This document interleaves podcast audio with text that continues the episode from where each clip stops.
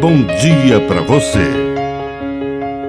Agora, na Pai Querer FM, uma mensagem de vida.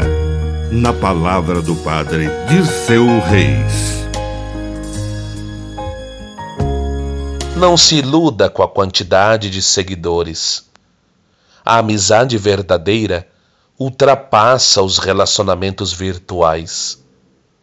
Jesus, quando falou belas palavras e realizou bonitos milagres, recebeu muita admiração e ele tinha muitos seguidores. Mas, quando ele começou a dizer certas verdades difíceis, os seguidores diminuíram.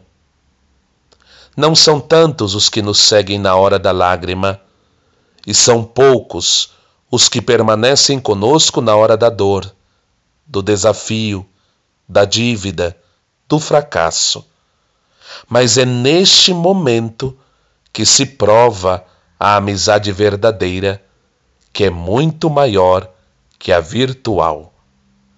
Que a bênção de Deus Todo-Poderoso desça sobre você, em nome do Pai, e do Filho, e do Espírito Santo.